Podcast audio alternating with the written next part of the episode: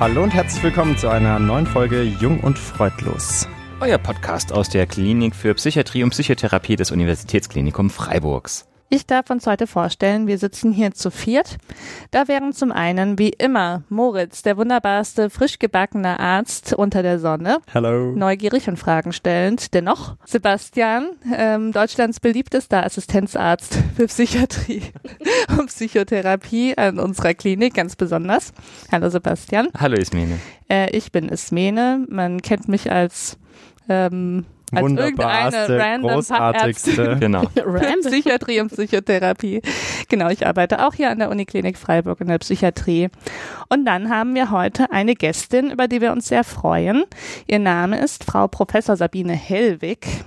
Sie ist Fachärztin für Psychiatrie und Psychotherapie und für Neurologie, ist an unserer Klinik Oberärztin auf zwei Stationen. Eine davon ist die gerontopsychiatrische Station, also die Station, wo ältere PatientInnen mit psychischen Störungen behandelt werden.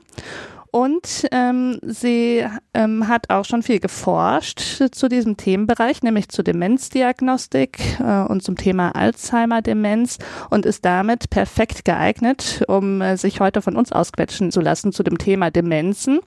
Und ähm, sie ist auch äh, mittlerweile unsere Lehrbeauftragte, ist somit ähm, ja auch verbrüdert mit unserem Podcast-Projekt, der auch zur Lehre dazugehört. Verschwestert. Entschuldigung, Verschwestert. Ver verschwesterinend. Genau. Und ähm, genau, ist auch immer wieder in Kontakt mit den äh, körperlichen Abteilungen unserer Klinik gewesen, hat ähm, da lange Zeit den Konsildienst geleitet. Und ähm, genau, wir sind gespannt, was sie uns erzählt.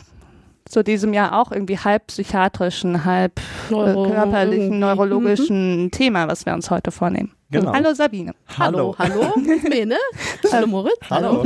Hallo Sabine. Schön, dass wir das heute machen. Ja. Ähm, jetzt haben wir ja schon ganz viel gehört über dich, aber in unserem Podcast ist es Tradition, dass man Oder-Fragen stellt, um jemanden noch besser kennenzulernen. Und wir haben natürlich auch hier drei äh, vorbereitet. Die muss man einfach ganz spontan aus dem äh, Impuls heraus beantworten. Und ich weiß nicht, will jemand loslegen oder soll ich? Ich fange gerne an, oder? Ja, dann Ja? leg los. Liebe Sabine, Gedächtnislücke, Gedankenstrang oder gedeckter Tisch? Gedankenstrang. Okay. Möchtest du uns zu der freien Assoziation etwas erklären?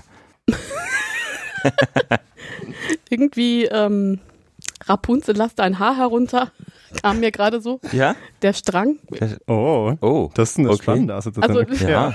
Metaphorisch Das auch. heißt, ja. Rapunzel war nicht, äh, hatte nicht nur schöne Haare, sondern war vielleicht auch ganz intelligent. Mhm. Und es ist nur eine Metapher dafür, dass sie ihre Golden. guten Ideen heruntergelassen. Goldenes Haar. Mhm. Und die Männer konnten zu ihr in den Elfenbeinturm Mhm. Hinaufsteigen. Ah ja. Schau an. Okay. Schau an, ja. Spannend. Ja. Sehr gut, jetzt komme ich. Wegbeschreibung, Navigationsverfechterin oder einfach drauf los. Also ohne Navigation geht gar nichts. Bist du jemand, der auch zu Fuß äh, Google Maps äh, zum Navigieren benutzt? Ja, aber immer dran scheitern. Das macht es manchmal noch schlimmer. Ja, das Zu ist Fuß aber auch einfach drauf los, aber irgendwann dann merken, dass es doch nicht geht. Ja, ist herausfordernd, ne? Ich weiß nicht, wie die Leute das früher gemacht haben. Ich auch nicht. Vielleicht ist man auch nie angekommen und es spricht nur keiner drüber. Ich glaube, man hatte früher einfach so ein gewisses Set an Skills, um sich in Straßen zu orientieren. Ach so. Oder man hat auch auf, auf Dinge zurückgegriffen, wie ein lesen eine Stadtplan oder genau. Oder das? ja. Sehr gut. Dann letztere Frage, ähm, jetzt von mir. Testbatterie, Uhrentest oder Testament? Uhrentest. Passend zum Thema. Passend zum Ich gebe Thema. zu, die Frage war vielleicht ein Ticken zu suggestiv. Ne? Ja, Vielleicht müssen wir erklären, was ein wir- Uhrentest ja, oder ist. ja, kommen wir da noch drauf? Ja, wir erklären später. später noch, ja. Könnten wir Einfach noch. merken, okay? Also merkt Wir euch den später Uhrentest, danach. der ist echt relevant. Mhm. Okay, sehr gut. Ja, dann äh, können wir uns jetzt ums Inhaltliche kümmern, oder? Mhm. Äh, wir steigen gerne ein mit der Frage, wie genau definiert man denn eigentlich eine Demenz? Was ist es? Was ist es? Ja. Ähm, also wenn man es jetzt psychiatrisch oder klinisch äh, beantworten würde, dann ist es in der Tat ein klinisch definierter Begriff, dass man sagt, also es gibt verschiedene Domänen der der kognitiven Leistungsfähigkeit. Also dazu gehört zum Beispiel Gedächtnis, zum Beispiel Umgang mit Sprache, zum Beispiel mh, visuell-räumliche ähm, Fähigkeiten. Und wenn jemand eine Demenzerkrankung hat, dann sollte mindestens eine dieser kognitiven Domänen verschlechtert sein im Vergleich zu einem sag mal, ähm, Normwert, den man für die meisten Menschen ja berechnen kann. Mhm. Dann ist aber noch der zweite relevante Punkt. Äh, dieses kognitive Defizit muss so stark sein, dass man im Alltag nicht mehr zurechtkommt. Also dass, sag mal, Funktionen wie ich kann mich alleine duschen, ich kann meine Medikamente alleine richten, ich kann noch was kochen, ich kann mit der Straßenbahn fahren, die klappen nicht mehr. Und wenn das aber alles okay ist, dann kann ich den Demenzbegriff eigentlich nicht vergeben. Dann bin ich entweder in einem Prodrom dazu oder vielleicht werde ich auch niemals in diese Richtung abbiegen. Mhm. Das heißt, die beiden Kriterien müssen erfüllt sein, dass man Ja. wirklich sagen kann, jemand hat eine Demenz. Genau, also das wäre im Prinzip in ICD 11 und DSM 5 auch, ähm, sag mal, relativ kongruent. Die haben diesen Begriff der Demenz eher verlassen und nennen das Major Neurocognitive Disorder, um Mhm. irgendwie das Stigma zu reduzieren. Ähm, ja, aber ich denke, dass diese, diese Begriffe, dass man sagt, es soll eben eine kognitive Domäne betroffen sein und die Alltagskompetenz, das ist eigentlich, zieht sich so durch. Mhm. Ähm, es gibt dann noch neuere Kriterien, die äh, im Prinzip so eher den Forschungsaspekt noch mit berücksichtigen, dass man auch diese präklinische Phase mit abdecken will. Dazu können wir vielleicht später noch kommen, wenn man sagt, wie diagnostiziert man Mhm. das eigentlich oder Mhm. wie funktioniert das. Mhm. Da ist letztlich so ein bisschen dieser Paradigmenwechsel von einer rein klinisch-syndromalen Diagnose eher zu sowas Biomarker-getriebenes. Also, dass man sagt, ich habe klinisch eigentlich noch nichts, aber ich habe ja natürlich schon das, was die Demenz dann später verursachen wird. Und um das sozusagen abzubilden, haben diese Forschungskriterien eher den Nachweis der, der Pathologie oder der Mhm. Degeneration halt als Kriterium. Ja. Okay, ich habe dann noch mal eine Frage. Du hast jetzt gerade in der Definition gesagt, es gibt diese zwei ähm, Bereiche, einmal Mhm. die kognitiven Fäh- Fähigkeiten und die Alltagsfähigkeiten. Du hast jetzt aber zum Beispiel bei Alltagsfähigkeiten, sage ich mal, relativ basale Dinge genannt, Straßenbahn fahren, kochen. ja. Wie, wie ist es mit Arbeiten, wenn Ja. ich zum Beispiel meine Arbeit nicht mehr hinbekomme? Zählt das auch dazu? Das zählt meines Erachtens nach auch dazu. Mhm. Jetzt haben wir aber ja oft eben äh, den Umstand, da kommen wir auch noch dazu, dass die meisten Leute schon eher im Rentenalter sind Mhm. und da muss man irgendwie dann irgendwie nach anderen Bereichen gucken. Aber Mhm. wenn jemand kommt und sagt, äh, Moment mal, ich habe jetzt auf der Arbeit irgendwie die Rückmeldung bekommen, das funktioniert da nicht Mhm. mehr gut, dann ist das natürlich schon auch ein, ähm, ein alltagsrelevanter Punkt. Ja, Okay, gut. ja Mhm. würde ich schon sagen, dass das äh, zählt. Der Begriff Demenz ist ja für viele Menschen untrennbar mit dem Begriff Alzheimer verknüpft ähm, und wird ähm, so in der Umgangssprache ja auch teilweise synonym verwendet. Mhm. Ist es denn das Gleiche? Ist Demenz gleich Alzheimer? Nein, ne? also es, ähm, dann wäre es ja einfach in Anführungsstrichen. Ähm, aber es ist in der Tat in der Demenz-Sprechstunde ein ganz häufiges, äh, eine häufige Frage, aber auch eine häufige Behauptung, dass das ja das Gleiche ist. Ähm, manche Patienten sagen dann auch, ähm, bin ich Demenz? Also nicht bin ich Demenz, sondern bin ich Demenz. Also es, äh, es gibt irgendwie wirklich Begrifflichkeiten, die sich da sehr vermengen. Und es ist in der Tat so, dass also 60 Prozent der Demenzen durch eine Alzheimer-Pathologie bedingt sind, also schon der größere Anteil. Und die restlichen 40 Prozent, die teilen sich dann noch in andere Demenzformen auf. Da gibt es im Prinzip letztlich auch Mischformen, wo auch nochmal Alzheimer mit einer Rolle spielt, sodass man schon sagen kann, das Gros ist durch eine Alzheimer-Pathologie getrieben. Es gibt aber eben auch andere Demenzformen. Und bei den anderen Demenzformen ist dann sozusagen einfach eine andere Pathologie ursächlich sozusagen. Also du hast, du hast jetzt gerade gesagt Alzheimer-Pathologie, das Mhm. heißt, da sind ja Sachen im Gehirn sozusagen verändert oder pathologisch verändert. Und dann gibt's aber auch noch andere Ursachen. Ja. Mhm. Kannst du da so ein bisschen zusammenfassen, was es noch gibt?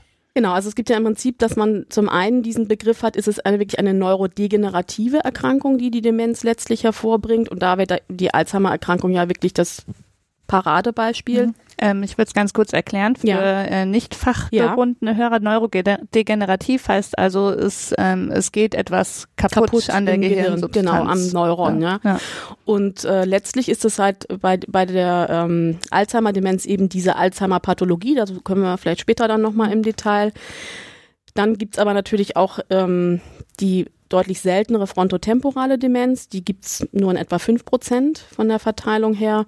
Da haben wir einfach eben andere Eiweißstoffe, die sich im Gehirn ablagern und letztlich den, äh, das Schädigungsmuster äh, Mhm. ist im Gehirn eben deshalb auch anders. Mhm. Dann gibt's halt letztlich noch diese Lewy-Körperdemenz, die eher in den Parkinson-Erkrankungsbereich mit reinspielt. Und dann gibt's natürlich noch so diesen Bereich der sogenannten vaskulären Demenzerkrankungen. Da haben wir eigentlich keinen Prozess, der eigentlich primär so fortschreitend neurodegenerativ ist, sondern da gibt's halt einfach vaskuläre Risikofaktoren, regelmäßig vielleicht Schlaganfälle, die in einem strategisch ungünstigen Gebiet äh, stattfinden oder durch Bluthochdruck bedingte Veränderungen. Mhm. Also da sind die Gefäße das Problem. Da sind die Mhm. Gefäße das Problem ähm, und letztlich würde man ja dann eigentlich auch sagen, ist das noch eine vergleichsweise behandelbare Form der Mhm. Demenz, weil man halt irgendwie diese Risikofaktoren irgendwie strenger einstellen kann, während man für die Neurodegenerativen ja irgendwie nicht so wahnsinnig viel Werkzeuge an der Hand hat. Und dann gibt's natürlich noch so die Kolibris, also Kreuzfahrt-Jakob ist ja sowas, das ist mir, glaube ich, in meinem Leben einmal in der Neurologie begegnet. Oder halt noch diese, sag mal, ähm, paraneoplastisch entzündlichen ähm, Formen, die ähm, letztlich auch eher selten sind, muss man ist bei sagen. Tumorerkrankungen, oder? Genau, Bedeutet genau. Paraneoplastisch. Ja, genau. Mhm. Und ich glaube, vielleicht können wir das nochmal kurz für die innere Ordnung sozusagen sagen. Also Ja. diese Sachen, die du jetzt gerade aufgezählt hast, sind sozusagen die Ursachen, ja, die im Gehirn oder eben in den Gefäßen stattfinden. Und aber das, was man dann sieht, so oder was ihr wahrscheinlich auch in eurer Sprechstunde seht, sind dann die klinischen Ausprägungen. Also die Ja. Demenz ist ja im Prinzip Ja. nur das, wie sich diese mh, ursächliche Pathologie zeigt, oder? Genau. Das finde ich nämlich ist gar nicht so leicht zu verstehen, dass eben das eine sozusagen die Ursache ist und das andere das Bild, was man hat. Genau, und da gibt's eigentlich irgendwie immer so eine ganz eindrückliche Grafik, die letztlich beim Alzheimer das so verdeutlicht, dass man eigentlich einen Vorlauf von 15 Jahren mindestens annimmt, wo man sagt, die Patienten haben eigentlich schon das in sich, ähm, aber die haben einfach noch gar keine Symptome. Und äh, das ist im Prinzip dieser präklinische Bereich, wo man sagt, wenn ich irgendwie was tun will, dann wahrscheinlich schon zu dem Zeitpunkt, wo noch gar keine äh, Gehirnzelle irgendwie Schaden genommen hat und wo ich vielleicht einfach das, was die Ursache ist, noch wegbringen kann. Nicht? Und das sind so diese beiden, äh, eigentlich, äh, will ich sagen, fast ein bisschen entkoppelten Arten auch zu definieren, sage ich, es ist eben das Klinische, was ich merke, diese Gedächtnisstörungen etc. Oder ist es das Abstrakte, dieser Biomarker, den ich messe, der vielleicht aber noch gar nichts macht. So, ne? Mhm. Ja, spannend und Ja. eben gar nicht so einfach, finde ich, auseinanderzuhalten, was da wohin geht. Ja, das stimmt. Also gesetzt den Fall, wir haben jetzt ein Individuum mit diesen Auffälligkeiten. Wie kommen wir dann vom Verdacht zur Diagnose einer Demenz? Also da bin ich nach wie vor der Meinung, dass es ein, eine klinische äh, Herangehensweise sein muss, weil da spielt zum Beispiel auch eine wesentliche Rolle. Ich muss natürlich eine Anamnese machen und erstmal eine neuropsychologische Testung, also bestimmte Testbatterien, die halt dann abbilden, wie gut ist die Leistungsfähigkeit. Und die sind dann in einem guten Fall auch so normiert, dass da das Alter, das Geschlecht, Ausbildungsjahre eingehen, weil es ist natürlich ein Unterschied, ob ich jemanden teste, der irgendwie Hochschulprofessor war oder jemanden teste, der vier Jahre Volksschule gemacht hat. Und da muss man einfach auch fair bewerten. Und wenn ich in dieser Testung dann eine Auffälligkeit sehe, dann ist erst die Frage, was, was schalte ich dazu an weiteren diagnostischen äh, Möglichkeiten, also an Bildgebung, an Liquordiagnostik. Es gibt gar nicht so selten Patienten, die kommen in die Sprechstunde und sagen, ich bin fest davon überzeugt, dass ich äh, eine Demenz kriege und dass ich irgendwie nicht mehr so gut funktioniere wie früher. Das sind also meistens eher so, so ganz mit hohem Anspruch perfektionistische, meistens Männer, äh, eher so ein bisschen analytisch, äh, wie soll ich sagen, so aus dem Ingenieursberuf, die das so ganz äh, genau wissen wollen. Und die testet man dann und sagt, also gucken Sie mal, es ist alles top. Also Sie haben einfach, äh, das da trügt irgendwie äh, Sie was. Und das ist so dieser Begriff, äh, äh, sag mal, des subjektiven kognitiven Impairments. Da gibt es Leute, die behaupten, das sei die Vorstufe der Vorstufe. Aber es kann einfach auch ganz gut sein, dass das Leute sind, die sich irgendwie besonders kritisch wahrnehmen und die einfach in die Richtung nichts ausbilden. Wenn man denen jetzt den Zugang gewähren würde zu der ganzen Diagnostikbatterie, dann würde man wahrscheinlich Leute rausfischen, die Alzheimer-Pathologie im Gehirn haben wo ich aber nicht genau weiß, ob die jemals konvertieren werden zu einer Demenz, weil die noch gar kein Defizit haben. Also da hat man eher so die, die Einschätzung, dass man sagt, es sollte wenigstens in einer Domäne da was auffällig sein, bevor ich den Weg weiter beschreite, weil ansonsten eröffne ich da irgendwie Spekulationen, die vielleicht gar nicht gerechtfertigt sind. Mhm. Also das heißt, Schritt eins wäre letztlich, sei es eine Kurztestung in Form von unserem tollen Uhrentest. Ja. Ja. Äh, das wäre vielleicht ein bisschen sehr mal. basal, ne? Ja. Ähm, und wenn man eben in, in so Kurztests Auffälligkeiten sieht, dann den nächsten Schritt zu machen und irgendwie umfänglicher zu gucken. Und wenn ich dann da was habe, dann kann man natürlich mit dem Patienten besprechen, möchten Sie eigentlich, dass wir jetzt weiter gucken oder möchten Sie es nicht? Was ich in jedem Falle immer empfehle, ist einmal ein Bild vom Kopf zu machen, damit man nicht einen Tumor, eine Entzündung übersieht, Liquor, also Nervenwasserzirkulationsstörung, also letztlich behandelbare Ursachen. Das ist einfach tragisch, wenn man das ähm, nicht gemacht hat. Ne? Und ähm, dann sollte man auch einmal ein Routinelabor machen, damit nicht da irgendwas ist, Schilddrüse oder Vitaminmangel. Und alles, was dann on top kommt, also sagen wir zum Beispiel nuklearmedizinische Diagnostik oder Liquordiagnostik, hat ja letztlich meistens den Anspruch zu klären, welche Form der mhm. Demenz es ist. Ähm, und das muss man auch mit dem Patienten gut besprechen. Ne? Also ob das, ob er das eigentlich möchte oder ob er sagt, nee, ich komme in einem Jahr nochmal wieder, lass mich nochmal testen, ob es schlechter geworden ist oder nicht. Ist mhm. mir auch recht. Mhm. Also ich finde, die Wahl muss man den Leuten schon lassen. Und da sind die Leute auch unterschiedlich. Manche sagen, ich will es wirklich ganz genau und selbst wenn rauskommt, es ist so. Und andere sagen, nee, nee, ist gut.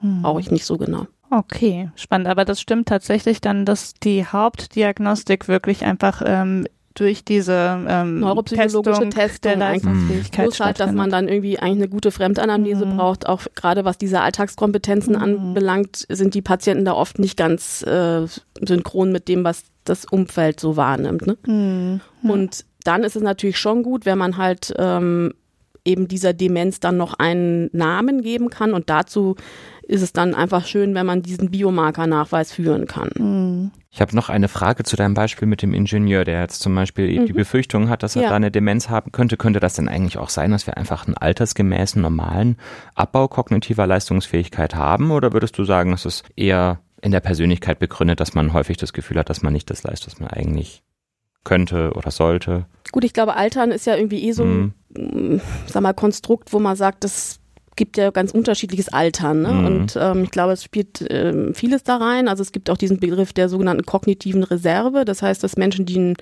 anspruchsvollen Job hatten, die irgendwie auch später noch sich viel beschäftigen und äh, einfach ein angeregtes Leben irgendwie haben, dass die einfach viel mehr ähm, Kompensationsstrategien auch haben und die vielleicht auch eine Alzheimer-Pathologie haben, aber irgendwie mehr dagegen halten. Ne? Also mhm. Dann ist es, glaube ich, aber schon so, dass wir natürlich ähm, altersgemäß einen Abbau haben. Also wenn man sich einfach nur das Gehirn im MRT anguckt, wird es kleiner. Mhm. Und dass die Endzahl der Neurone schrumpft oder mhm. geringer wird. Mhm. Ähm, trotzdem ist es, glaube ich, jetzt nicht so über den Kamm zu scheren und man sagt, äh, also jeder mit 80, der ist schlechter, als er mit 50 war. Trotzdem ist es ja so, dass es auch diese Studien gibt, dass man sagt, der, der größte Informationszuwachs ist ja eher wirklich noch so im Kindesalter bis 20 und dann wird es immer, immer weniger. Ne? Mhm. Also das, das ist schon so. Insofern ist, glaube ich, auch wichtig, dass es eben altersnormierte Tests gibt und dass man zum Beispiel jemanden, der 50 ist und mit einer Frage Demenz kommt, mit anderen Tests untersuchen würde, als jemand, der irgendwie einfach in diesem normalen Altersspektrum ist. Also okay. würde man schon irgendwie schwierigere Sachen mhm. Prüfen. Ja. Mhm. Wenn man jetzt noch so überhaupt nicht alt ist, ja. sondern ganz jung. Ja. Jung und freudlos. Jung und freudlos. 18 Jahre alt. Alte Freudvoll. Ja. Kann man denn dann auch eine Demenz bekommen? Ähm, sag mal, nicht im klassischen Sinne diese neurodegenerativen Formen. Also ich denke jetzt wirklich mit 18 ähm, wären es dann ja eher irgendwie Sachen, die die so aussehen, als ob es irgendwie sowas sein kann, aber das ist dann vielleicht sowas wie eine Herpesentzündung im Gehirn oder eben auch sowas äh, tumorassoziiertes. Kreuzfeld-Jakob, wenn man jung ist, kann man wahrscheinlich schon auch bekommen, aber ist jetzt auch nicht so wahrscheinlich. Mhm. Also ich mhm. denke eher, ähm, wenn jemand so jung ist, dann, dann muss man auf jeden Fall gucken, was da sonst dahinter steckt. Mhm. Was aber leider in der Sprechstunde schon manchmal passiert, dass Leute, die so Anfang 40, Mitte 40 sind, äh, kommen. Ähm, da ist oft irgendwie eine genetische Komponente dabei. Also das, äh, da kann man auch bestimmte Zielgene manchmal nachweisen. Und leider sind auch diese frontotemporalen Demenzen eher mit einem früheren Erkrankungsalter vergesellschaftet. Also da ist eher so, dass man so um die 50 eigentlich den Gipfel sogar hat. Mhm. Ja. Das ist, glaube ich, auch nochmal spannend, was du gerade gesagt hast, nämlich, dass ja andere Erkrankungen wie zum Beispiel ein Tumor oder eine Entzündung sich letztendlich auch wie eine Demenz zeigen ja. können. Ne? Das mhm. ist, ja, ja. glaube ich, auch ganz wichtig zu verstehen, dass dann das Bild so aussieht, aber man nicht, nicht wie du gesagt hast, von einer typischen Demenz sprechen ja, würde. Ja, genau. Und dass man das eben nicht übersieht, weil das finde ich echt, mhm. äh, wenn jemand dann hinterher sagt, da war eigentlich irgendwie ein gutartiger Tumor, der hat einfach irgendwie so gedrückt auf das Gehirn oder irgendwie auch ein chronisches ähm, Hämatom, also mhm. Blut im Gehirn, was man ent entlasten können. Mhm. Ähm, das ist irgendwie dann wirklich ein Kunstfehler, wenn man das nicht ausschließt. Ne? Also ja. ja. Ich glaube, es ist wahrscheinlich schon angeklungen, aber wer ist denn sonst eigentlich typischerweise von der Demenz betroffen? Jetzt haben wir gerade die jungen Menschen mhm. abgeklappert. Wer ist es denn dann? Genau, also in der Tat, also eher die Älteren. Mhm. Äh, und ähm, also ich denke, es ist halt so, die Alzheimer-Demenz hat eigentlich so den klassischen äh, Gipfel so ab Mitte 60. Wenn man früher erkrankt, spricht man halt eher von dieser präsenilen Form ähm, die frontotemporalen also entsprechend früher, die eher so um die 50. Mhm. Und ähm, ich denke, so die anderen, also vaskuläre und äh, Parkinson-Demenzkomplex sind auch eher in diesem späteren Bereich, also frühestens Mitte 60, eher ein bisschen weiter nach hinten. Ist aber schon so, dass es ja eher früh ist eigentlich der Beginn. Ja. ja 50, 60, das klingt ja jetzt nicht gerade beruhigend. Das sind ja häufig Jahre, in denen man eigentlich noch mhm. aus dem mhm. Vollen schöpfen kann. Mhm. Deswegen ist, sag mal, auch sag mal, meistens finde ich diese frontotemporalen Varianten auch, weil die vom Verlauf natürlich irgendwie dramatischer sind, weil das Verhalten sich einfach frühzeitig ändert, fast schwerer auszuhalten als mhm. jetzt Patienten mit einer Alzheimer-Demenz, die vielleicht noch relativ lange in ihrer Fassade ganz gut funktionieren und in so einer auch großen, intakten Familie vielleicht gut mitlaufen. Ne? Ähm, es ist aber so, dass ganz generell es eben eine altersgebundene Prävalenzrate gibt. Also, dass man zum Beispiel sagen kann, wenn jemand 65 ist, dann habe ich sowas wie 1,5 Prozent Prävalenzrate. Und wenn jemand über 90 ist, dann habe ich 40 Prozent. Also, mhm. es ist mhm. einfach ganz klar, auch das Gehirn altert. Und damit wird auch diese Alzheimer-Pathologie viel wahrscheinlicher. Mhm. Ne? Okay. Du hast uns schon ein bisschen was erzählt, ähm, dass es für bestimmte Demenzformen auch bestimmte Risikofaktoren gibt. Mhm. Wir wollten da jetzt noch ein bisschen genauer nachfragen. Gibt es denn so ganz allgemeine Risikofaktoren ähm, für demenzielle Entwicklungen? Gut, das ist ja immer die Frage, auch wenn jemand Angehörige hat mit einer Demenzerkrankung, wie, wie stark ist das, äh, sag mal, genetische Risiko dann? Also da beruhige ich meistens, wenn die jetzt ähm, eine Großmutter haben, die mit 80 Demenz erkrankt ist, dann ist es eher unwahrscheinlich, dass das in irgendeiner Weise jetzt eine genetische Disposition ist, sondern es ist dann einfach altersgebunden, dass sie irgendwann erkrankt. Aber wenn man natürlich sagt, ich habe irgendwie viele, die sind irgendwie mit 50 schwer verhaltensauffällig geworden oder Demenz erkrankt, dann würde man natürlich schon bei diesen Patienten genauer gucken. Also man muss sagen, es ist letztlich so, also Risikofaktoren oder auch protektive Faktoren bedingen meistens irgendwie eine vergleichsweise gesunde Lebensweise. Also ist ja auch irgendwie so immer die Frage, gibt es irgendwas, was einen schützt oder was mhm. protektiv wirken kann?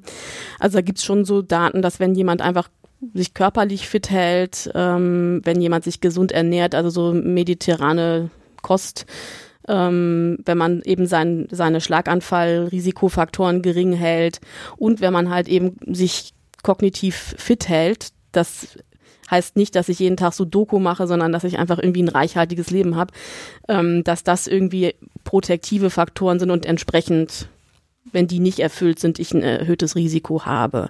Hm. Aber es ist jetzt nicht irgendwie so, dass man sagen könnte, ich habe jetzt all das und das beherzigt und deshalb bin ich irgendwie jetzt geschützt. Ne? Also es gibt nichts, ähm, wo man jetzt sagen könnte, wenn ich immer schön Gingo genommen habe und Kreuzworträtsel gemacht habe, dann werde ich nicht krank. Ja, das mit dem Ginkgo, das habe ich gedacht, da muss ich gerade schon dran denken, ist das ein Klischee oder hilft das wirklich? Das ist aufgewertet worden in der letzten Demenzleitlinie. Also da äh, ist irgendwie der Begriff kann verwendet werden oder so. Also es ist, früher hieß es ja immer so, da wird nur die Apotheke reich damit. Genau, ähm, ja. Und jetzt ist es schon so, dass man irgendwie mindestens 240 Milligramm nehmen sollte, aber dass es nicht ganz als, als Null-Evidenz gilt, sondern dass man es mhm. schon machen kann. Ja. Also abgesehen vom Ginkgo klingt das, was du gesagt hast, ja aber so wie die Empfehlung, die sowohl ein Hausarzt seinen Patienten gegen irgendwie Herz-Kreislauf-Erkrankungen geben würde oder auch die Empfehlung, die wir in der Psychiatrie unseren PatientInnen geben, um psychisch gesund zu bleiben. Also irgendwie äh, ja. gut essen, gut leben, äh, positive ja. Ja. Ähm, Lebensinhalte mit einbauen. Genau, also ich denke, mhm. im Prinzip die Demenz und die Depression teilen da schon mhm. ja gewisse ähm, Empfehlung. Ne? Also ich denke, mhm. dass, dass man sagt, aber das soziale Netz reich halten, die Kontakte mhm. nicht einfach so verarmt mhm. äh, zu Hause für sich sein. Das, ja. das ist letztlich das, was man halt äh, anbieten kann, zeigt natürlich auch, wie, wie schwierig es eigentlich ist, ne? also mhm. diese Erkrankung zu behandeln.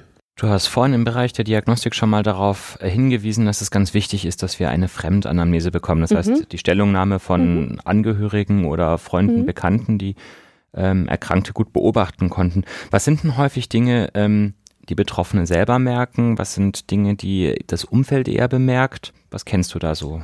Also ich denke, es ist halt so bei den Betroffenen, ähm, gibt es ja, sag mal, diesen Begriff der Anosognosie, das heißt, dass man einfach keine Einsicht hat in seine Erkrankung oder in mhm. seine Defizite. Und ähm, ob es ein Segen der Natur ist, aber das ist bei vielen Demenzpatienten so, dass die ihre Defizite nicht so wahrnehmen wie die Umgebung und das vielleicht auch ein Stück weit irgendwie das für den Erkrankten äh, erträglich macht. Ne? Mhm. Das heißt aber nicht, dass, dass alle Patienten nichts merken, sondern es gibt durchaus so in der Frühphase oft reaktiv-depressive Reaktionen. Also man sagt sogar bis zu 50 Prozent, dass bevor das Kognitive eine Rolle spielt, so affektive, also depressive Symptome zum Beispiel, ähm, sich ankündigen. Und ähm, ja, also wenn ich jetzt so an einen jungen Patienten denke, der Alzheimer erkrankt ist, bei uns jetzt gerade auf der Station, da gibt's immer so Wellen, wo er dann irgendwie auch merkt, okay, ich weiß jetzt einfach nicht mehr, wie ich auf mein Rennrad steigen soll oder wie ich meine Wanderstiefel anziehen soll. Und das macht dann irgendwie schon ein deutliches äh, Stimmungstief und dann ist er aber auch von seinen kognitiven Fähigkeiten nochmal viel derangierter. Ne? Dann ist es aber schon so, dass, finde ich, die Angehörigen natürlich in meiner Wahrnehmung, die will ich sagen, noch viel mehr leiden, aber das ist oft sag mal, die kommen ja mit dem Patienten oft mit dem Behandlungswunsch und sagen, der läuft weg, der schläft nachts nicht mehr, ich muss irgendwie ständig aufstehen und nach ihm gucken oder ihm irgendwie Licht machen. Ähm, oder das spielt sich gerade so bei Ehepaaren oft dann so ein, dass der andere so, so irgendwie wie so ein Souffleur unterstützt, ohne das so eigentlich zu merken. Also es läuft dann oft relativ rund, mhm. weil irgendwie so unbemerkt eigentlich doch eine Assistenz da ist und wenn der andere dann mal krank wird, dann wird erst offenkundig, wie groß die Defizite des Partners eigentlich sind. Leider ist es aber auch so, dass diese pflegenden Angehörigen oft auch an einer Depression erkranken, weil irgendwie hm, es ist halt einfach rund um die Uhr mit jemandem zusammen zu sein, der der Unterstützungsbedarf hat äh, und vielleicht immer wieder dasselbe fragt oder immer wieder dasselbe tut oder sagt, ich weiß eigentlich gar nicht, was ich tue, dass, dass das irgendwie auch nicht ohne. Stelle ich mir auch belastend ja. vor. Mhm. Ja. Du kennst ja vielleicht das Buch von Martin Sutter, Small World. Ja. Und da wird ja, finde ich, ganz eindrücklich das Leben mhm. eines Menschen mit Alzheimer-Erkrankung ja. beschrieben. Und da fängt es ja auch so an, dass er, glaube ich, sogar ähm, das Feuerholz außerhalb des Kamins anzündet mhm. in einem Haus, auf das er aufpassen soll. Ja, das genau. brennt ja dann ja. ab, ne? Und dann, glaube ich, weitere Symptome sind, dass der Geldbeutel im Kühlschrank liegt. Gibt genau. es das auch so, dass es auch so skurrile Sachen sind, teilweise bis hin auch zu gefährlichen Dingen? Also das ist das, das als Erstsymptom Symptom auftritt, mhm. glaube ich, weiß ich nicht, aber dass halt irgendwie so Sachen, äh, dass, äh, dass die Butter nicht mehr dahingestellt wird, wo die eigentlich hingehört mhm. und das ist aber sonst über 20 Jahre immer so gewesen, das ist leider schon so. Mhm. Und ähm, sag mal, in diesen alten Demenzkriterien gab es auch immer noch diesen Umstand der Urteils, des Urteilsvermögen oder der Denkfähigkeit. Ähm, und das sind so Sachen, dass irgendwie auch gefährliche Situationen entstehen können, weil man die nicht mehr korrekt bewertet. Also weil zum Beispiel eine Frage ist dann immer, was würden Sie tun, wenn es brennt? Und eigentlich wäre die Antwort rausrennen. Und Löschen. Löschen, versuchen. Oder Feuerwehr rufen. Feuerwehr rufen, genau. Ach so, ja, natürlich. Wollte gerade sagen, der Patient sagt dann immer, ich renne dann raus. nee, genau, also äh, noch, äh, noch besser ist, glaube ich, wenn man sagt, was machen Sie, wenn ein Wasserrohr platzt? Auch raus. Auch raus. Auch raus. Ich könnte ja trinken. Ja, genau. Also, Na, da ich gehe den Hauptplan suchen, ja, aber gut. Sehr gut, sehr gut, Hauptplan. Ne? Aber da kommen dann so Antworten wie, ich ziehe einen Pullover aus und stopfe den in die Wand, damit das Wasser aufhört und so. Und, und, und dann sind Angehörige mhm. oft ziemlich erschrocken, wenn die einfach dann auch merken, oh, wenn es jetzt, wenn der alleine zu Hause ist und da, da, da käme es zu so einer Gefahrensituation, würde der nicht mehr adäquat mhm. ähm, reagieren können.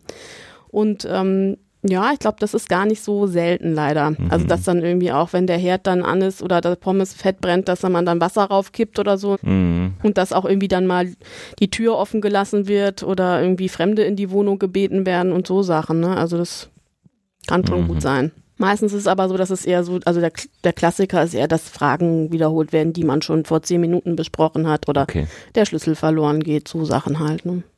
Dass man nicht mehr weiß, wo das Auto geparkt ist. Wodurch sind in deiner Erfahrung nach die Betroffenen und die Angehörigen am allermeisten belastet bei der Demenzerkrankung? Also ich glaube, die Betroffenen habe ich immer den Eindruck, wenn eben das Verhalten auffällig wird. Ne? Also natürlich ist es auch anstrengend oder traurig, wenn man den Menschen verliert, den man irgendwie jahrelang an seiner Seite hatte.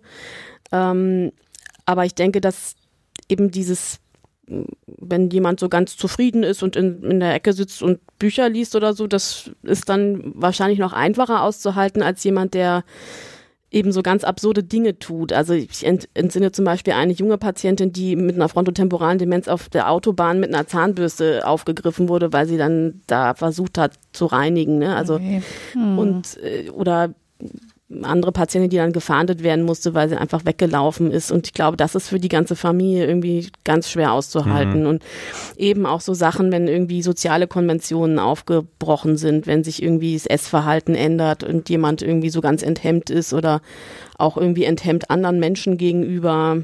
Mhm. Hypersexualität mhm. ist leider dann irgendwie auch oft ein Tabuthema, aber das kann sehr belastend sein in der äh, Familie. Mhm. Und ich glaube, mit Fortschreiten der Demenzerkrankung ist es dann schon auch, ähm, dass es natürlich auch körperlich hinfälligere Patienten dann sind, die man auch irgendwie unterstützen muss. Und da ist aber, glaube ich, diese Balance zu finden zwischen, was kann ich eigentlich immer als One-Man-Show da leisten und ab wann muss ich auch irgendwie fremde Hilfe in Anspruch nehmen und was lässt auch der andere zu, total mhm. anstrengend. Weil diesen, die, die Pflegenden dann oft auch so in so einem Gewissenskonflikt und sagen, ich kann den doch jetzt nicht verraten, äh, das wird der niemals zulassen und wenn ich das jetzt mache, dann wird der ganz schnell ganz schlecht und wird sterben, so, ne? Also das, mhm. das ist ganz oft so, dass dann natürlich auch der Kranke sagt, bitte, bitte bleib du bei mir und gib mich nicht woanders hin. Mhm. Aber dass der irgendwann dann auch an seiner Grenze ist und man dann eigentlich äh, irgendwie Fremdhilfe braucht, das ist ganz viel Überzeugungsarbeit oft. Okay. Du hast vorhin schon mal gesagt, dass die Begrifflichkeiten geändert wurden wegen des Stigmas und jetzt kann ich mir gerade bei so älteren Ehepaaren vorstellen, dass das auch eine große Rolle spielt, dass man eben so Souffleur, Soufflöse mäßig versucht, so ein Bild nach außen äh, ja. aufrechtzuerhalten. Ist das denn für viele gerade ältere Paare oder auch Menschen ein Problem, so dieses Stigma des, der Demenzerkrankung, dass man versucht, nach außen hin möglichst so zu tun, als wäre mhm. nichts?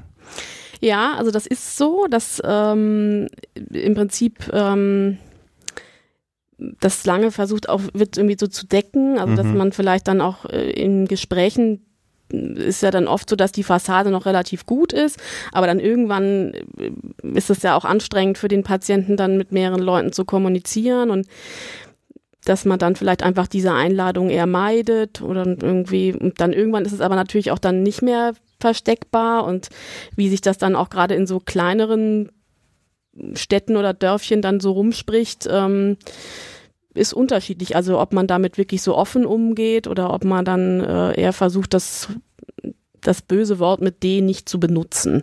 Also das finde ich ist halt auch gerade Manchmal sind ja auch so Kollegen, die, die wissen, dass der Patient eigentlich eine Demenz hat, aber die sagen es dann einfach nicht, sondern sagen, es ist eine Depression oder so. Also da finde ich immer, es ist nochmal gut zu wissen, dass ja die Menschen auch irgendwie mündig sind und wenn jemand das erfahren möchte, mhm. dass es durchaus auch berechtigt ist, das Wort zu benutzen, nicht? Also, aber klar. Aber ich finde, dass Depression ist ja mindestens so stigmatisiert. Also ich entsinne einen älteren Jäger, der mal in die Sprechstunde kam und äh, überzeugt war, dass er eine Demenz hat. Und die Testung war total gut, aber Beck Depressionsinventar äh, irrsinnig hoch. Und er hatte auch schon irgendwie eine geladene Waffe da äh, platziert und war dann irgendwie viel erschrockener, als ich gesagt habe, Sie haben keine Demenz, Sie haben eine schwere depressive Episode. Hm. Und er gesagt, nein, ich bin doch nicht verrückt. Also das ja, ist unterschiedlich, wenn sich die ne? Stigmata sozusagen Hätte ich nicht gedacht, ja. Ich auch nicht. Würde ich mich eher freuen, wenn man mir sagen würde, ja. sie haben eine behandelbare Depression. Erkrankung, ja. Und, mhm. aber das ist für ältere Patienten oft so, äh, das kann doch nicht sein, dass ich jetzt irgendwie eine Depression mhm. habe.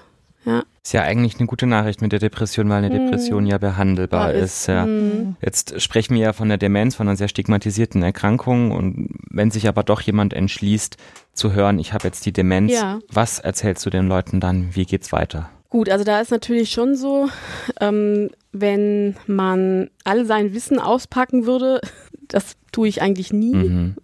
weil es gibt natürlich Mortalitätsstatistiken, mhm ab Erkrankungsbeginn, wie viele Jahre man da hat ähm, und welche Erkrankungen besser und welche schlechter abschneiden. Aber da gibt es einfach so ein Spektrum und man kann ja niemandem irgendwie drauf zusagen, ähm, also in drei Jahren spätestens äh, sind sie im Pflegeheim und in sieben Jahren sind sie verstorben. Also das finde ich, das tut man nicht und das, auch wenn jemand das einfordert, ist das eigentlich ähm, fehlerhaft, weil man das ja nicht man kann es ja nicht vorhersehen, nicht? Also mhm. ich versuche eigentlich immer eher den Leuten zu sagen, wissen Sie, was das Leben für uns jetzt eigentlich noch bereithält, das kann ich Ihnen so nicht sagen. Es gibt viele Menschen, die in ihrem Alter einen Herzinfarkt haben und tot umfallen oder auch einen Schlaganfall haben oder irgendwas anderes oder einen Tumor und dann daran sterben. Und die Demenz ist jetzt leider irgendwie eine Erkrankung, die einem irgendwie Angst macht und die irgendwie so, weil man denkt, man verliert sich. Aber wer weiß, was passiert. Vielleicht gibt es auch irgendwie noch was ganz anderes, ja, also was eintritt.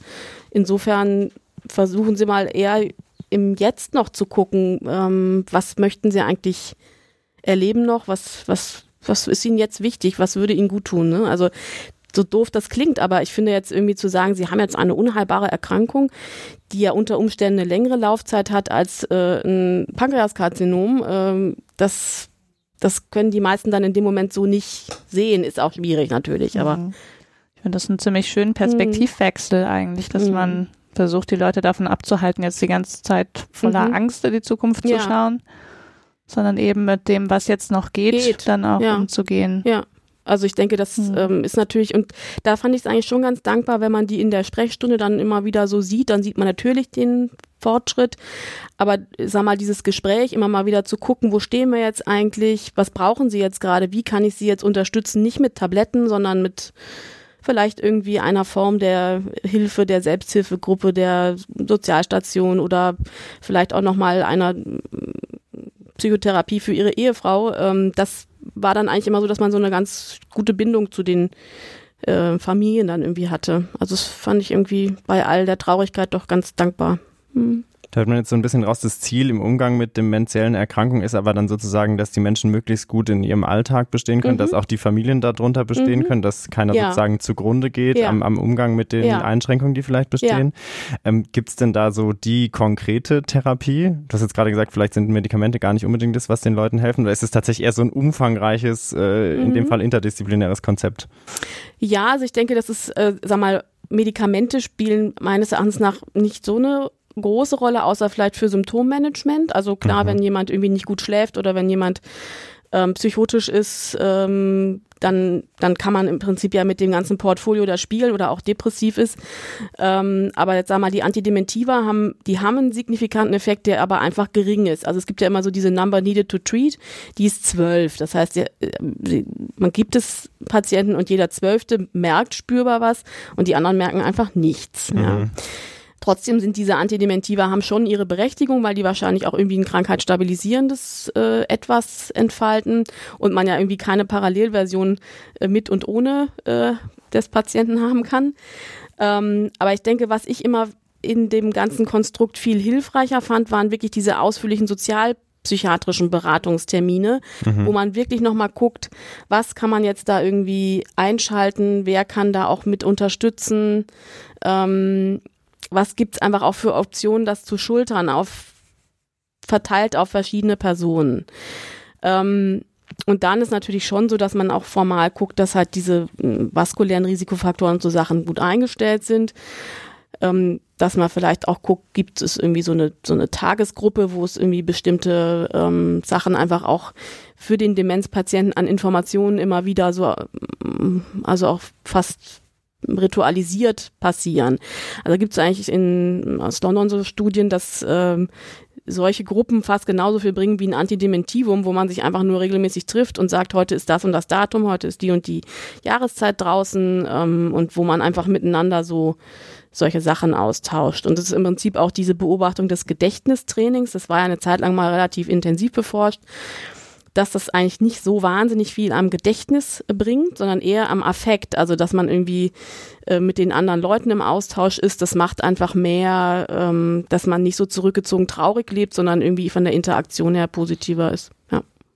Und das kann sich dann aber auch positiv auf die ähm, Alltagsfunktionen auswirken. Ja, genau. Also das ist im Prinzip ja schon so, dass ähm, dass das auch eine ganz große Rolle spielt, ob jemand jetzt eher mit seinen Defiziten ganz introvertiert umgeht und damit auch irgendwo immer mehr sich zurückzieht oder ob er mhm. irgendwie trotzdem irgendwie das macht, was geht. Mhm. Ne? Also ja. ab einem gewissen Grade ist das natürlich dann nicht mehr so, nicht? Aber gerade in dieser Frühphase ähm, gibt es ja einfach viele Möglichkeiten, die man da hat. Du arbeitest ja auf einer gerontopsychiatrischen Station und du hast jetzt gerade schon gesagt, es gibt jetzt nicht so wahnsinnig viele Therapien, die jetzt mhm. unglaublich vielversprechend sind. Warum gibt es denn diese Station, auf der auch Demenzerkrankungen behandelt werden? Gut, also ich denke, dass, dass es eben dieses Überschneidende mm. gibt ähm, und dass diese, äh, sag mal, Differenzierung, ist es jetzt wirklich eine Altersdepression oder ist da ist es mehr? Mm. Das gelingt klinisch nicht so ohne weiteres. Ne? Also es ist ähm, oft so, dass ja Patienten, die einfach eine Depression im Alter haben, auch sagen, ich habe das Gefühl, ich bin dement, ich kann gar nichts mehr abrufen, kann mir gar nichts mehr merken. Und diese Frage ist natürlich extrem relevant, weil so wie wir vorhin schon ja gesagt haben, die Depression hat sehr viele Therapieoptionen im Alter, ähm, bis hin zur Elektrokrampftherapie, ähm, während die Demenz die einfach nicht hat. Ne? Und ich finde, der Perspektivwechsel ist insofern auch nochmal wichtig, ähm, wenn ich also so eine leichte kognitive Störung habe, dann ist es 50-50. Also ich kann auch zu der Gruppe gehören, äh, die nicht konvertiert in eine Demenzerkrankung. Und das wären ja eigentlich Good News. Ne? Also insofern finde ich, ist das ist es fast noch die spannendere Gruppe in der Sprechstunde, wo man auch irgendwie noch in, in die Positivnachricht abbiegen kann und sagen kann, also sie haben keine Prädiktoren, dass sie dement werden. Ne? Sie haben jetzt zwar eine Einschränkung, die hat aber nichts Fortschreitendes. So. Und ich denke eben, dass die Station soll natürlich differentialdiagnostisch klären ähm, aber eben auch versuchen, die Dinge, die halt noch irgendwie behandelbar sind. Also zum Beispiel haben wir jetzt gerade einen Patienten, der hat einen ausgeprägten Eifersuchtswahn äh, entwickelt unter der Demenz. Das hat die Frau in den Wahnsinn getrieben, ähm, dass man solche Sachen dann schon irgendwie äh, zumindest passagier so einstellt, dass man doch wieder miteinander leben kann. Ne? Das heißt, wenn du jetzt von Einstellen sprichst, es gibt Therapieformen für solche Begleiterscheinungen? Letztlich ja alles, was uns an psychiatrischen Medikamenten zur Verfügung mm. steht. Ne? Also ich mhm. denke Schlafstörungen, ja. auch Wahnvorstellungen, ähm, Halluzinationen mhm. wie bei der Lewy-Körpererkrankung. Da stehen uns ja die Medikamente schon zur also Verfügung. Also Antipsychotika, Antidepressiva. Ja, ja. Meistens in mhm. geringerer Dosis, als man es jetzt sonst bei mhm. Äh, nicht dementen Patienten machen würde. Aber das ist sicher gut, wenn man da jemanden hat, der sich mit den Medikamenten auch auskennt. Was ich mir immer wahnsinnig ähm, schwierig für Angehörige vorstelle, ist, wenn Betroffene aggressiv werden. Das kriege ich zumindest ab und zu im psychiatrischen Notdienst mit wahnsinnig verzweifelte Anrufe von Menschen, die völlig auf dem Zahnfleisch gehen. Gibt es denn da auch Therapiemöglichkeiten, um, um solche Zustände besser handeln zu können? Also sag mal, es gibt zugelassen pharmakotherapeutisch auch Neuroleptika, die man, also Antipsychotika, die man einsetzen kann. Ähm, eben in geringeren Dosen, als man das jetzt zum Beispiel bei der Psychose tun würde. Das kann zu einem gewissen Grade auch wirklich ganz gut funktionieren. Es gibt aber dann natürlich einfach auch Patienten, wo das nicht klappt und wo man dann eher den Weg aus der Alltagsversorgung in ein Pflegeheim gehen muss, ne, weil es einfach so schwierig ist, dass es auch wirklich zu Gewalttätigkeit kommt. Da ist häufig aber auch so, wenn sich die Patienten in ihrer Autonomie angegriffen fühlen, dass sie dann einfach äh, sich wehren. Ne? Also es, das, wenn man von denen irgendwas möchte, was die in dem Moment nicht möchten, dann eskaliert das in der Weise.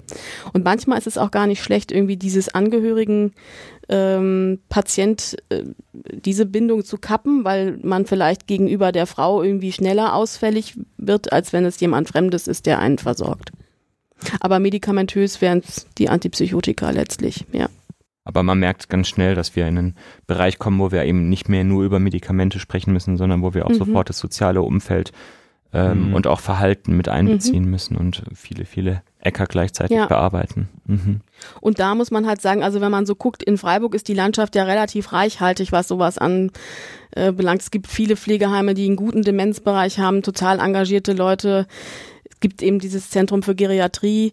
Aber wenn man so guckt, irgendwie in weniger dicht besiedelten Gegenden, da gibt's einfach gar nicht so ein gutes Hilfsnetz. Ne? Also das, das ist schon irgendwie tragisch. Und gerade wenn jemand auch vielleicht noch jünger betroffen ist und auch nicht in so einem Pflegeheim mit nur hinfälligen 90-Jährigen leben will, das ist schwierig. Ne? Also ich meine, es gibt halt ähm, eigentlich eine ganz gute ähm, Selbsthilfe. Struktur über diese deutsche Alzheimer-Gesellschaft. Da kann man einfach sich im Internet gut auch fortbilden zu den Themen auf, sag mal, Laienbasis und auch gucken, wo sind Selbsthilfegruppen, wo ich mich hinwenden kann das, also das fand ich, gab zumindest auch zum Beispiel für frontotemporale Patienten, die ja wirklich sehr schwierig auch ähm, sag mal, zu führen sind lange hier eine Selbsthilfegruppe in Herdern, die sich da regelmäßig getroffen haben und da waren die Rückmeldungen einfach schon immer, dass das eine wahnsinnige Entlastung ist, wenn man sich da auch mal einfach äh, mitteilen kann, wie macht's mhm. der andere und Mhm. Ja. Das ist ja schon sehr wir. gut übergeleitet. Ja, auf jeden Fall. Na, in den so, Show Notes. Ja. Mhm. Genau, das wäre nämlich auch die nächste Frage gewesen, ähm, nämlich welche Hilfsangebote es für die, mhm. ähm, für die Angehörigen ähm, der Betroffenen noch gibt. Du hast jetzt die Selbsthilfegruppen genannt. Mhm. Fällt dir sonst noch was ein? Also es gibt im Prinzip ähm, natürlich auch so Sachen wie, wie Tagespflege oder Tagesgruppen, wo die an, also wo die Patienten dann einfach auch mal Zeit verbringen können, weil ich denke, oft ist es so, die Angehörigen sind ja Tag und Nacht mit der Person zusammen und können nicht mal zum Zahnarzt gehen, nicht? Und dass man irgendwie äh, sowas hat oder auch die Nachbarschaftshilfe, die äh, einfach jemand mal mit dem Spazieren geht äh, oder mal Zeit überbrückt. Ähm, dann gibt's zum Beispiel auch jetzt für die Alzheimer-Erkrankung noch eine Klinik im Bayerischen, die Schönklinik. Ähm, manchmal ist es so, gerade wenn es eine frühe Phase ist, dass das dann einfach nochmal für, für beide, also da kann man als Paar dann auch hingehen, ähm, dass auch die Angehörigen da im Prinzip äh, Informationsgruppen haben, aber auch irgendwie Möglichkeiten, sich psychotherapeutisch äh, zu entlasten. Und ich denke, das sollte man auch immer gucken, dass da irgendwie, wenn Bedarf ist, eine mhm. Anbindung ist. Ne? Also mhm. du hattest ja angedeutet, dass das Risiko sehr groß ist, mhm. auch sich zu übernehmen als ja. angehörige ja. Person. Ja. Ähm, und man ist natürlich ja sowieso auch schon nachvollziehbar, wahrscheinlich mhm. belastet durch mhm. ähm, überhaupt die Diagnose ja. und die Veränderung. Okay, das heißt, also da gibt es einige Angebote und hast du die Erfahrung gemacht, dass häufig auch individuell dann Psychotherapie für Angehörige erforderlich wird? Also es gibt halt ja so Leute, die sagen, oh nee, Psychotherapie, damit kann ich irgendwie jetzt gerade gar nichts anfangen und mir wäre eigentlich hilfreicher, wenn ich mit meiner Schwester oder mit meiner Freundin da immer mal mich austausche oder wenn ich einfach mal Zeit für mich habe und wenn jemand einfach mal da wäre, damit ich auch mal für mich sein kann. Aber es ist schon so, finde ich, dass, ähm, dass es auch durchaus Leute gibt, die sehr davon profitieren, wenn sie ähm, im Rahmen einer Psychotherapie auch Strategien besprechen können. Wie gehe ich jetzt damit um? Wann ist der Zeitpunkt, dass ich wirklich fremde Hilfe brauche, dass ich kein Schuldgefühl habe? So Sachen. Ne? Ja, voll wichtig, aber man muss es einfach im Blick haben, ne, dass irgendjemand das mhm. so ein mhm. bisschen auffängt und dass man ja. auch eine Anlaufstelle hat. Ja, und das ist irgendwie mhm. eben gerade, weil das Hilfeversuchverhalten ist da ja auch nicht immer so ausgeprägt, ne? Also weil viele denken ja, oh, jetzt ist der andere ist krank und ja. ich muss doch jetzt der Starke sein, ne? Ich muss doch jetzt ja, dafür halt sorgen. Ja. Mhm. Ja. Gibt es denn auch sowas wie so eine Tagespflege zu Hause, ähm, was Angehörige dann mhm. vielleicht auch bei wirklich schwerkranken Patienten ermöglicht, den Betroffenen, die Betroffenen noch mhm. weiter zu versorgen zu Hause? Also grundlegend geht ja fast alles. Also man könnte ja auch eine 24-Stunden-Pflege einstellen oder man könnte, ähm, letztlich gibt es auch Sozialdienste, die, die weniger pflegend sind, sondern auch eher interaktionell, also die halt irgendwie mehr auf das Miteinander. Es gibt Alltagsbegleiter, die man äh, beschäftigen kann. Das meistens hängt es am Geld, ne? Also das, was man sich leisten kann und was man irgendwie finanzieren kann. Und das ist echt krass, aber es ist einfach so, ähm, auch wenn man guckt, was die Pflegeheimplätze kosten, ähm, ist das ein wesentlicher Aspekt. Ne? Aber wenn man möchte und kann, gibt es da schon alle Facetten der Unterstützung. Ne? Ob das dann passt, dass diese andere Person mit im Haushalt lebt und derjenige die auch toleriert oder diejenige, das ist dann nochmal dahingestellt. Aber wäre wahrscheinlich schon eine Option. Klingt aber auch wahnsinnig teuer, wenn ich mir vorstelle, mhm. dass ich noch das Gehalt einer Person, die mhm. 24-Stunden-Dienste bei mir zu Hause macht, stemmen muss. Also das kann ja. ich mir vorstellen, können viele ja. Menschen einfach überhaupt ja, nicht. Ja, und ich meine, die mhm. Pflegestufe, die bildet natürlich schon gewisse Sachen ab. Und auch wenn man jetzt eine Demenzdiagnose hat, dann gibt es automatisch einen bestimmten mhm. Pflegegrad. Ähm, aber das ähm, stellt man sich manchmal irgendwie rosiger vor, als es dann am Ende ist, ja. Wenn äh, man jetzt als Angehörige oder Angehöriger in diesem Dschungel aus ja. Hilfsangeboten sich nicht so richtig zurechtfindet, ja. hast du da einen Tipp, wo kann man sich gut informieren oder sogar beraten lassen? Also sag mal, in Freiburg selber gibt es das sogenannte Seniorenbüro, die sind relativ fit, was ähm, auch Unterstützung bei Antragstellungen ähm, beinhaltet, auch ähm, zum Beispiel so technische Geräte, die irgendwie für ältere Patienten irgendwelche Hausnotrufgeschichten oder Handys, dass man jemanden orten kann, wenn der wegläuft. Die führen auch eine, eine Liste über die Pflegeheime und Tagesstätten, auch wo was frei ist. Und ähm, können einen auch beraten, zum Beispiel zum Abfassen einer Patientenverfügung oder Vorsorgevollmacht. Ne? Also das finde ich, die sind sehr kompetent und sag mal, in anderen ähm, umliegenden Städten gibt es häufig ähm, Sozialstationen, die so einen Beratungsdemenzschwerpunkt äh, haben. Ähm, und da habe ich auch immer dazu geraten, dass man die Nähe sucht, dass man einfach Unterstützung hat, in diesem ganzen Wust sich zurechtzufinden. Was gibt's denn da eigentlich vor Ort? Ne? Dass man das nicht wieder neu alles sichtet. Und dann gibt's natürlich eben das ZGGF, dieses Zentrum für Geriatrie und Gerontologie, was ähm, für eine gewisse Anzahl Patienten natürlich schon auch eine Anlaufstelle mhm. Ich habe das habe ich vergessen vorhin zu sagen. Da hattest du ja auch jahrelang gearbeitet. Da habe ich, hab ich in der Demenzsprechstunde gearbeitet. Ich glaube, du hast es gesagt, glaub, aber es war vergessen. ja. Jetzt haben genau. wir es gesagt. Jetzt haben wir es gesagt. gesagt. ja. Mhm. Sehr gut. Gibt es sowas Vergleichbares eigentlich wie dieses Zentrum für Geriatrie auch in anderen Städten? Weißt du davon? Puh, also ich ich denke, es gibt halt ja schon so Memory-Sprechstunden, die dann mhm. meistens an die Psychiatrie erstaunlicherweise ja angegliedert sind. Also das ist ja immer wieder so das Frappante, warum ist das eigentlich jetzt ein psychiatrisches Gebiet? Das mhm. klingt ja irgendwie eher neurologisch, aber irgendwie gibt es so in Deutschland ja bestimmte Psychiatrien, die haben eben den Demenzschwerpunkt, Neurologen aber auch. Also das ist wahrscheinlich eher so was Individuelles. Mhm. Ja, wer, wer es sich geschnappt hat. Wer es sich geschnappt hat sozusagen. Ja. Und ähm, ich denke aber richtig, dieses Zentrum für Geriatrie und Gerontologie war damals, glaube ich, schon eine Besonderheit, die man hier so eingerichtet hat. Ähm, aber zum Beispiel jetzt äh, der Stefan Klöppel, der ist ja in Bern, äh, mhm. hat da wirklich diesen Lehrstuhl für Alterspsychiatrie und die bieten da auch eine Memory-Sprechstunde an und machen mhm. Diagnostik und Beratung eigentlich in vergleichbaren Ausmaß. Und ich denke, mhm. dass es das in anderen Städten wahrscheinlich auch eher also angegliedert an die Psychiatrie gibt. Lohnt es sich, das dann mal zu googeln? Mhm. mhm. Okay. Und das mhm. kann man auch ganz gut eben über diese deutsche Alzheimer äh, Gesellschaft rausfinden, mhm. ähm, was es eigentlich für Angebote vor Ort. Ja. ja, super. Also wir verlinken das auf jeden Fall. Ja. Müssen wir mal gucken, ja. Okay, jetzt haben wir, glaube ich, insgesamt schon sehr ausführlich über die Demenzen gesprochen, oder? Mhm. Wollen wir noch ein bisschen über Forschung sprechen? Genau, da hätte ich jetzt auch hingetrudelt. Damit wir unserem Titel als Wissenschaftspodcast ja. auch gerecht werden. Ja. Ja. ja, zum Glück müssen wir ja nicht sprechen, sondern vielleicht du, Sabine.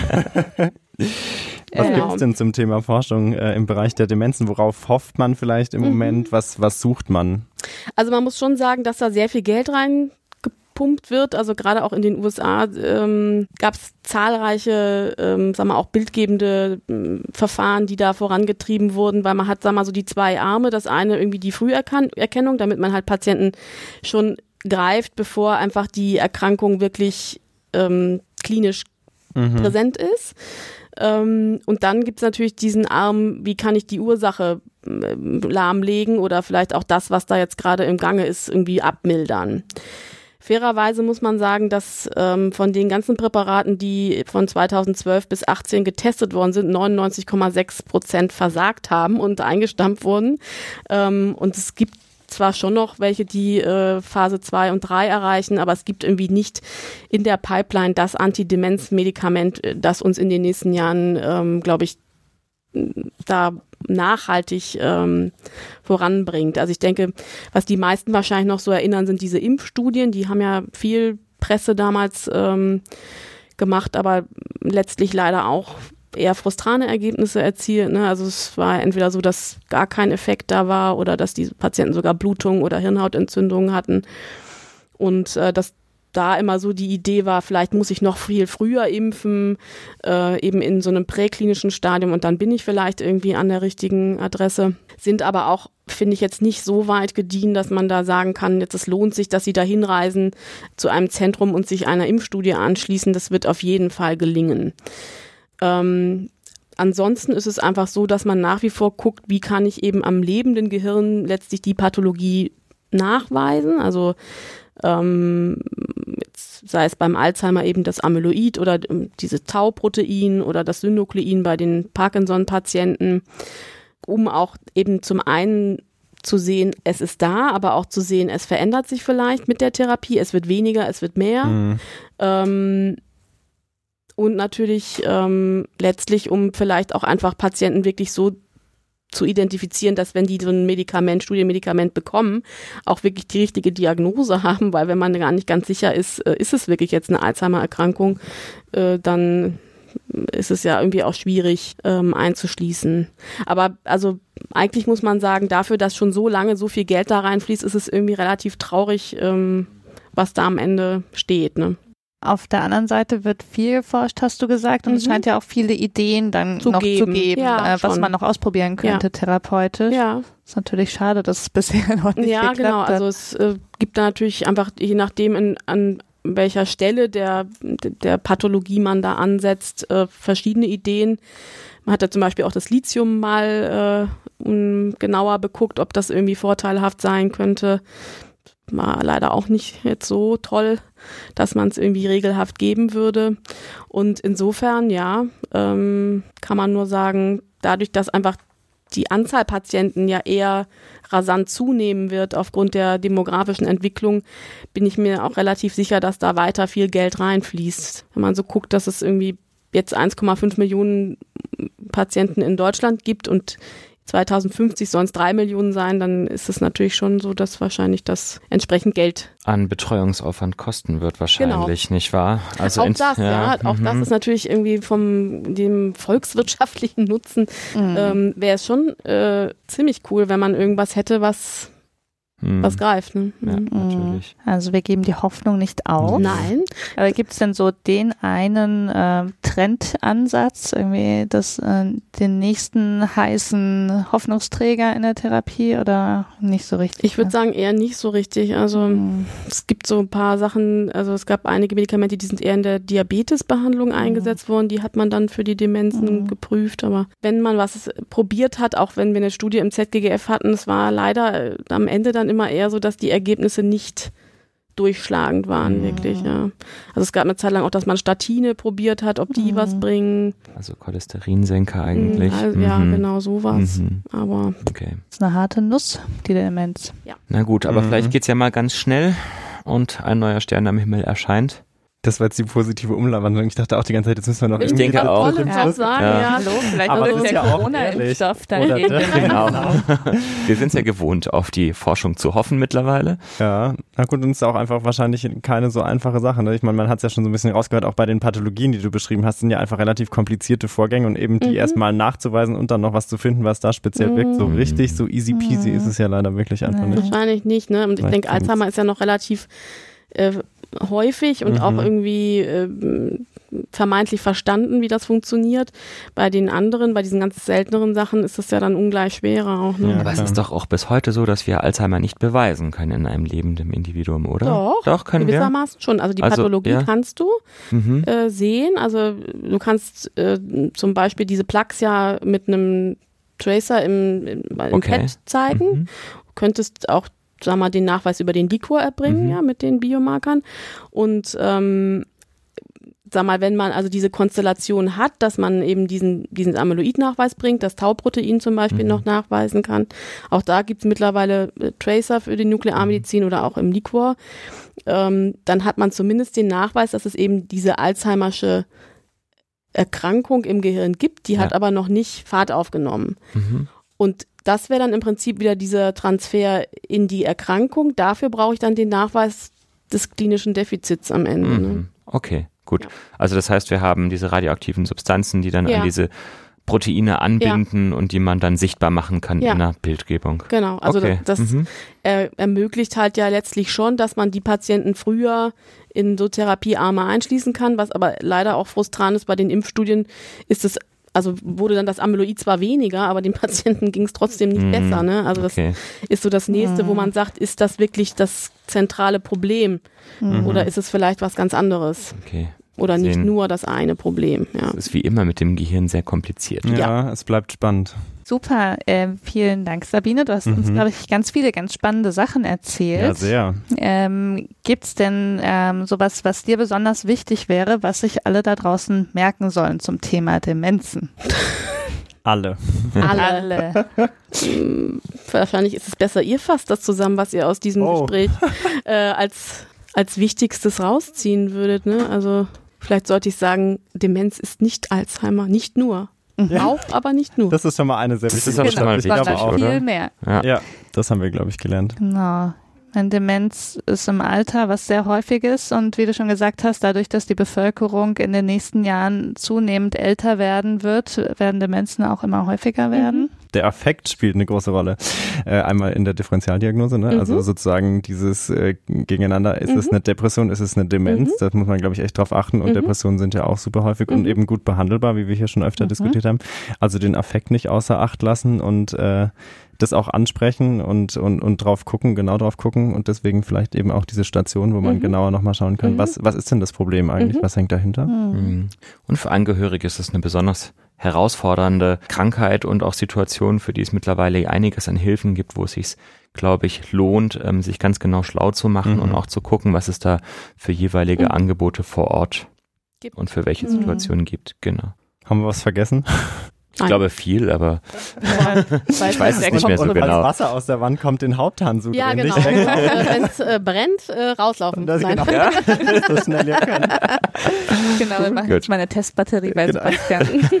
wir können ja noch den Uhrentest machen. Da zeichnet man übrigens, haben wir ja noch gar übrigens nicht, eine äh, Uhr auf, ne, ja, für genau. alle, die sich dafür interessieren, was man da macht. Und mit einem nach elf, oder? Ziffernblatt ja. und ähm, 10 nach 11 Ziff und zwei genau. Zeigern, ein großer, ein kleiner. Richtig. So, das könnt ihr zu Hause mal probieren. Genau, das ja. muss man meinen, ohne zu schummeln und ohne abzugucken. Dann könnt ihr uns mal eure Uhren, Uhren schicken. schicken. Und keine Ohren ja. an mir. In die, die Kommentare. keine Digitaluhren. Genau, 10 nach 11, Leute.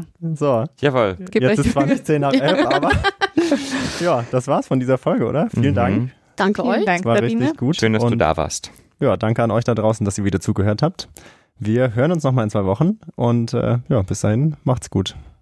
Genau. Denkt an eure Uhr. Denkt an eure Uhr. Wir freuen uns auf Bilder. Bis zum nächsten Mal. Vergesst uns nicht. Tschüss. Tschüss. Tschüss.